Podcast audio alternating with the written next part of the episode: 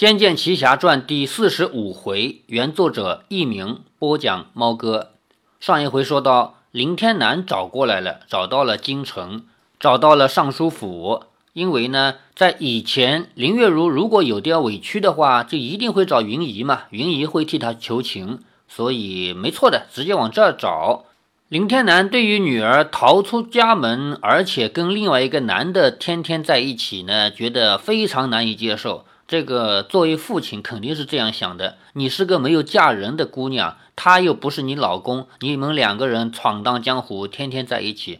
所以林天南要求林月如回家。林月如说：“我就是不回去，而且我跟逍遥大哥是清白的。”林天南呢，于是又跟李逍遥商量说：“这样吧，我不会悔婚，你只要答应我一个条件，你跟那个姓赵的断绝关系。”结果呢，被李逍遥一口拒绝。林天南受不了了，他说：“你把我女儿当什么？连老婆也算不上，整天跟着你。”李逍遥说：“于情于理，我不能置赵姑娘于不顾。”然后两人就打起来了。在游戏里边呢，打架没有什么太多的刻画，因为游戏就是回合制，你打一招，他打一招，你打一招，他打一招，而且你用哪个招数来取胜，这是玩家可以控制的。作为小说呢，不能这样写，所以呢，小说描写了他们俩的一些招数，我们可以看出来，李逍遥这个时候确确实实武功已经非常厉害了，林天南不在话下。这一架打完以后，小说和游戏在这里有很大的不同。游戏里边打完这一架以后，林天南说了一句：“哎，老夫真的是老了。”然后就走了，留下李逍遥和林月如两个人在这儿卿卿我我。但是从游戏改编成小说以后呢，在这里给林天南加了很多戏份。他打败了以后，把李逍遥和林月如两个人叫到房间里面，给他们讲了一个故事。那么小说这样改，在上一回里边我做了详细的分析，为什么要这样改？因为这个事情对于蜀山派来说呢，是一个不堪回首的往事，他们自己都不愿意提。事情过去了这么多年，现在蜀山派里边只有最老的那几个人知道这个事儿，年轻的都不知道。而且李逍遥他没有加入蜀山派，所以谁也没有理由把这个事儿告诉他。但是。作为小说来说，这一个凄美的故事又不能让他给平白无故的消失了。如果也像游戏那样，等主角李逍遥进入锁妖塔以后，跟妖怪的那些片言之语来猜测这个故事呢，那么这个故事的精彩程度要大打折扣。所以呢，小说不得不让林天南来越俎代庖来讲这个故事。当然，林天南讲出这个故事来也有他的道理，因为。他之所以反对李逍遥和林月如在一起，就是担心赵灵儿是一个妖怪，而且担心李逍遥会重蹈蜀山派一百年前的那个覆辙。那么，蜀山派一百年前发生了什么样的事情呢？当时的掌门人叫江觉之，他收留了一个孤儿，因为孤儿无名无姓嘛，就跟他姓，也姓江。但是叫江什么呢？没有记载了，因为这个事情发生以后，整个蜀山派就把所有记录都删除、都毁掉了。那么这个姓江的孤儿呢，由于他的武功也好，文采也好，什么什么都是优点，基本上找不到缺点，所以呢，下一任的掌门人基本上就是他了。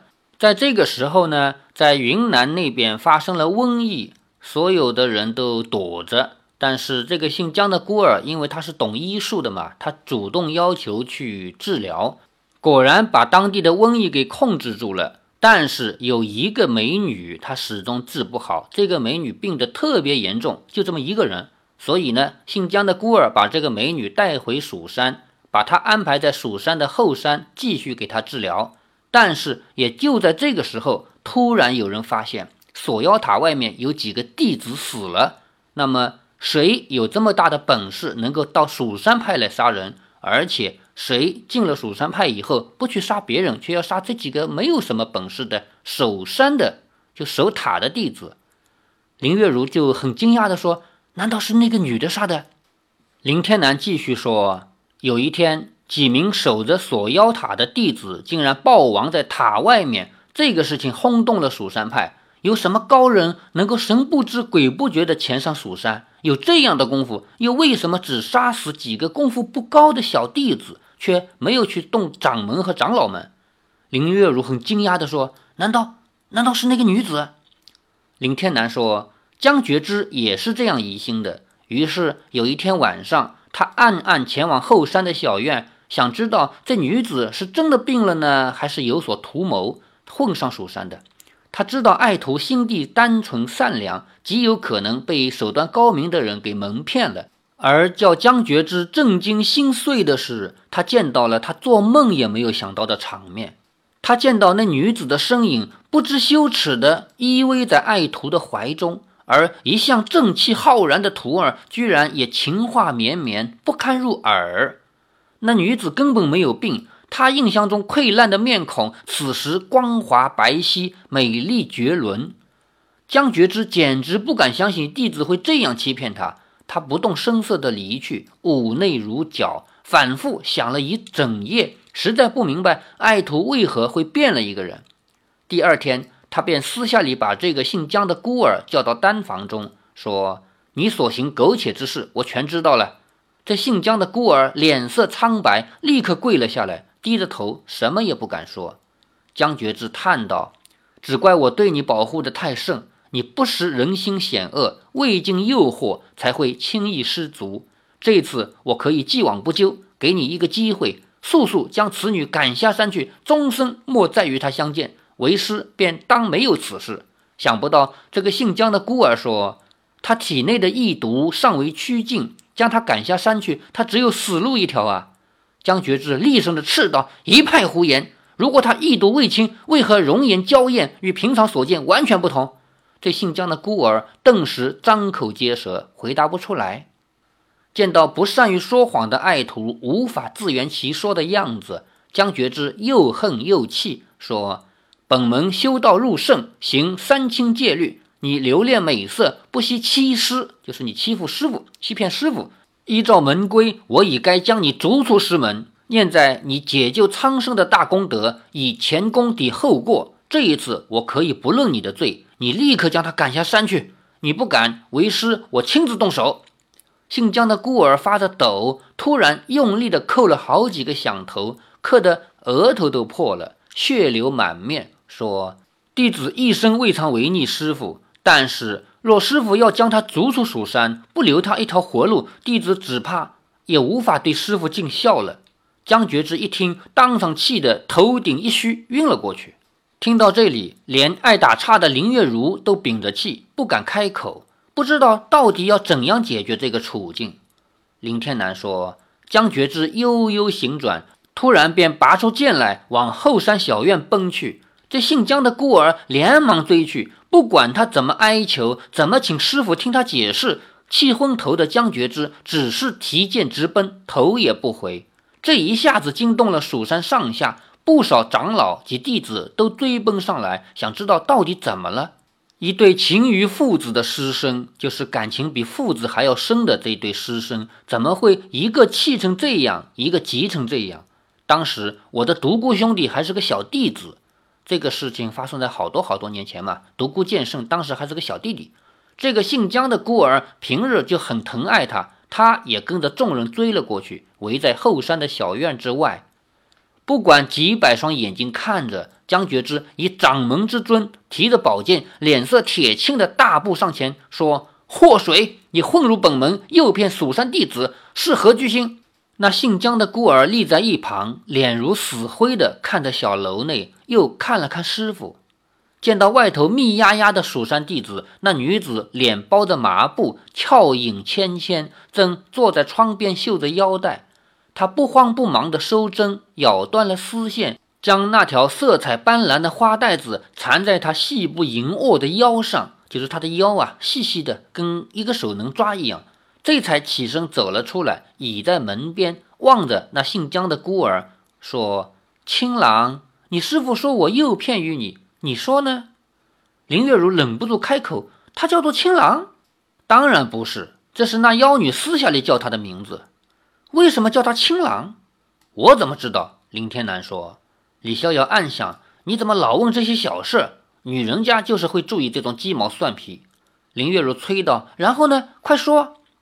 林天南说：“那姓江的孤儿默然不语。”江觉之喝道：“你的病已痊愈，还蒙着脸做什么？”那女子轻笑着说：“你是要解下我的面部？”江觉之说是也不是，说不是也不是，沉声说：“这关头还在使狐弄媚。”那个女子笑道：“掌门老人家，我只不过问问您，何必动这么大火气？您怪我诱骗青郎，是我诱骗了他。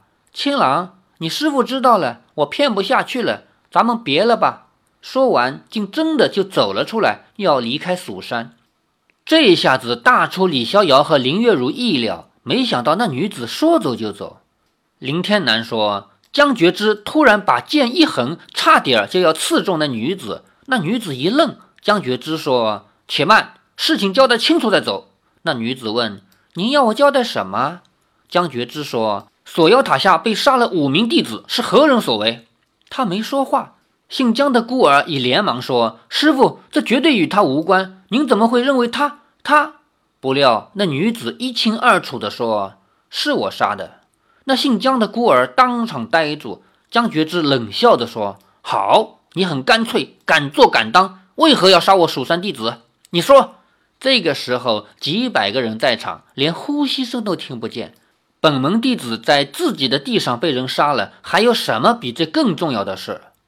那女子脸上所蒙的麻布微微一动，正要说话，那姓江的孤儿已抢步上前，拦在她和师傅之间，说：“师傅。”这其中定有误会。她是个身无武功的女子，怎么可能？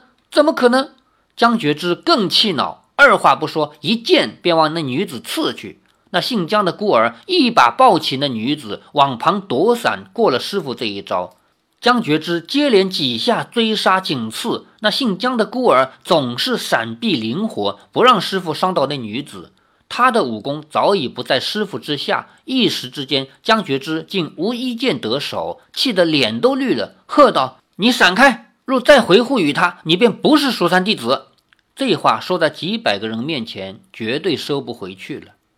那姓江的孤儿仍挡在那女子身前，他没有说话，不过大家都知道了他的意思。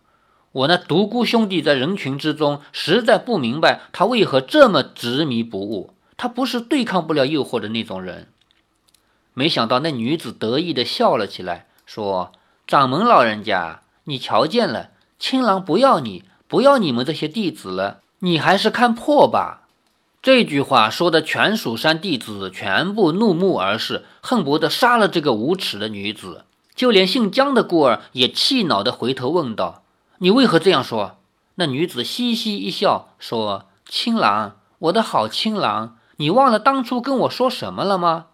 姓江的孤儿茫然问道：“我说了什么？”那女子说道：“你说你不知道怎么选择我和你师傅，当时我便恼了，我竟比不上一个臭老头，哼！我便下了决心，非要你选我不可。”姓江的孤儿苦笑着说：“你在说什么？你今日说的话怎么全不像你平常的口气？你不是那样邪恶的女子。”那女子仰头大笑，哈哈哈哈哈哈！所谓蜀山第一弟子，原来是个呆瓜，真是笑死我了！我和你虚与委蛇，逼着你宣布背叛师门，我出了这口气，以后总算不必跟你瞎扯了。姓江的孤儿一愣，说：“你这是什么意思？”那女子说：“我已经厌烦你了，堂堂蜀山门人，也不过如此乏味。”那姓江的孤儿说不出话来，愣在当地。原来那妖女并无真心，让那姓江的孤儿面子扫地，更消尽了蜀山派的脸。他佛袖欲走，这回那姓江的孤儿没有再拦他，江觉之却喝道：“想活着下山，没那么容易。”江觉之挺剑又刺，那女子却回手一挥，一道真气逼退了江觉之，冷冷地说：“想拦我，没那么容易。”江觉之扫了那姓江的孤儿一眼，说。身无武功的女子，哼！江觉之正剑攻去，那女子身如飞絮，轻功之高，蜀山弟子们都看傻了。她纤细的影子像一朵飞过天边的青虹，虹就是江边鸟。江觉之排空玉气，踏剑而追，就是他们蜀山的一种武功，可以御剑的。所谓御剑，就是把剑当飞机开。只见剑气往那女子背后射去。那女子一抽花花腰带，啪的一声，柔软的腰带竟像钢剑一样隔开了江觉之的剑气。两人身在半空，江觉之的剑与他手中的腰带像两条飞空缠斗的蟒蛇，交交灵活。清空下，两道灵虚的身影在剑光气影中穿梭，真气相隔的噼啪之声，像一个接一个的闷雷霹雳。那女子何止是会武功，她的武功还不低。可是江觉之毕竟是一代宗师，他的剑气越逼越近，突然扬手一挑，喝道。现出面目来，妖女！他惊呼一声，脸上包缠着的麻布被剑气削开，轻飘飘地落了下来。众弟子都想看看让姓江的孤儿神魂颠倒的妖女生的是何等模样，几百个人都瞪大了眼睛想看，而他在空中逆光之下，众人只见到一片模糊的黑，根本什么也看不清楚。他却惊恐至极的扬袖子掩住了脸。江觉之一剑刺到，他急忙闪身，但却真气失御，从半空中跌落了下来。江觉之御剑俯冲而下，剑尖对准了妖女，一眨眼就可以穿刺她的天灵。江觉之的剑“噗”的一声刺了进去，血溅在他脸上。江觉之看见了，受这一剑的是那姓江的孤儿。他这气势万钧的一剑贯穿了爱徒的胸口，江觉之整个人陷到了冰里。握着剑柄呆立着，那妖女掩着脸，凄厉的大叫了一声：“青狼！”这一声呼唤，谁都知道她是深爱着他的。刚才那些话都不是真心的。姓江的孤儿对他一笑，突然汇足了真气，一掌打退师傅。这一掌并不重，江觉之却松开手，踉跄退开。这么一呆，那妖女一手掩面，一手挟住姓江的孤儿，提气急往山下的方向急奔。姓江的孤儿身上还插着师傅的剑，被那女子挟抱着飞奔之时，血不时地滴落在地，成了一条粼粼的血路。事已至此，蜀山弟子们群情激愤，都提剑紧追，要杀了这个妖女。替那死的莫名其妙的五名弟子以及那姓江的孤儿报仇，众人分开来封锁所有下山的路，想把那妖女逼到锁妖塔。蜀山多少能人，那妖女有通天之能，也只能东奔西闯，无法越雷池一步。被赶到锁妖塔前，那妖女抱着姓江的孤儿，背对着众人哭道：“你为何要受这一剑？你为何要救我？”那姓江的孤儿出气多，入气少，说道：“你脸上的布消落之时，还掩着脸，怕我瞧见，我就知道你的真心。”妖女哭道：“我是骗你的，我是妖，我和这锁妖塔里的妖是同类，我对你没有真心。你去求你的师傅救你，我管不了你了。”说完，把他放在地上，便要走开。那姓江的孤儿突然握住了插在心口的剑柄，一把拔了出来，血柱狂喷。这个坚决的举动已经说明他不活了。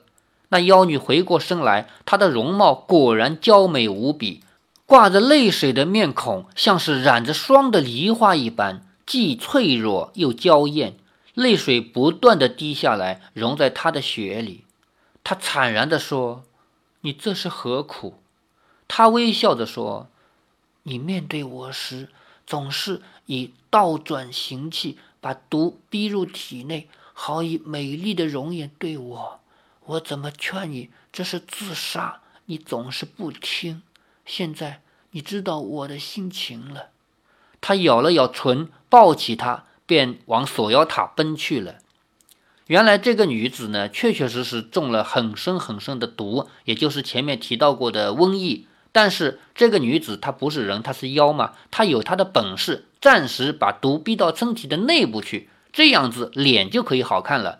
她为了把自己美的一面给江觉之这个徒弟江孤儿看，所以用这种方式其实是饮鸩止渴。因为每一次把毒逼到身体内部去，都会让自己毒得更深。姓江的孤儿很舍不得，劝他不要这么做，但是这个女的依然这样子。所以从这里可以看出来，这两个人绝对是真爱。在《仙剑奇侠传》里面，不光《仙剑奇侠传》，在很多涉及到妖啊仙的传说里面，都会刻画这样凄美的人妖之恋。人和妖不是那个人妖，泰国那人妖，人和妖之间的恋情，而且往往都凄美动人。众人大惊，妖女入塔固然是理所当然，因为那个锁妖塔就是用来关妖怪的嘛，所以他们对于这个妖女自愿的进入锁妖塔也觉得不奇怪。可是如果连姓姜的孤儿也进去，那就糟了。不要说凡人无法在里面存活。他已经将近气绝，众人也不忍把他的尸体扔在塔里面，被群魔糟蹋。当时便有不少武功顶尖的弟子们追了进去，结果一个也没有出来。李逍遥和林月如大气都不敢透，继续听林天南叙说。林天南叹道：“过了一阵子，蜀山派恢复了一点冷静，江觉之再度训练弟子进锁妖塔拿人。”但是也全军覆没，只有一个逃了出来。这个逃出来的弟子说出了让江觉之心痛欲绝的真相：那姓江的孤儿没死，他不知道怎么又活了，在锁妖塔内杀了进去救他的师兄弟们，他亲手杀死许多追进去救他的同门，他已经变成真正的妖魔了。林天南说到这里，静了半晌，三个人都无言以对。此事演变到后来，确实令人不解。李逍遥更是五味杂陈，说不出个所以然来。林天南的故事讲到这里呢，大体上我们也看得出来了。首先，这是一个凄美动人的爱情故事；第二，有那么一批人进入了锁妖塔，但是一个都没出来。经过这个事情以后，蜀山派就禁止任何人进入锁妖塔，因为进去了都没法活着出来嘛。恰恰过了这么一百年，李逍遥和林月如要进去。当然了，李逍遥和林月如他不是蜀山派的人，不必要遵守蜀山派的这个帮规。但是他们作为锁妖塔的管理者，还是要阻拦的。可是又没阻拦得了。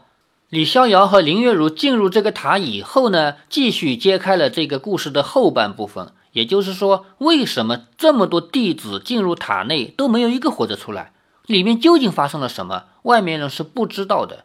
直到李逍遥为了救赵灵儿闯了进去，林月如也跟着一起闯了进去，我们才顺着他们俩的眼睛看到了塔里的东西，并且了解到了这个故事后来发生的。其实这个姓姜的孤儿重情重义，但是你要知道，他有一个很大的问题，他是孤儿，他从小在这个山上长大。他学武很好，学文也很好，可是他不懂得人情世故。他内心是并不想杀自己的同门兄弟，可是因为他不懂这些事情嘛，所以造成的结果是他把自己的同门兄弟都杀光了。这个事情到后面才会揭开。好，欲知后事如何，且听下回分解。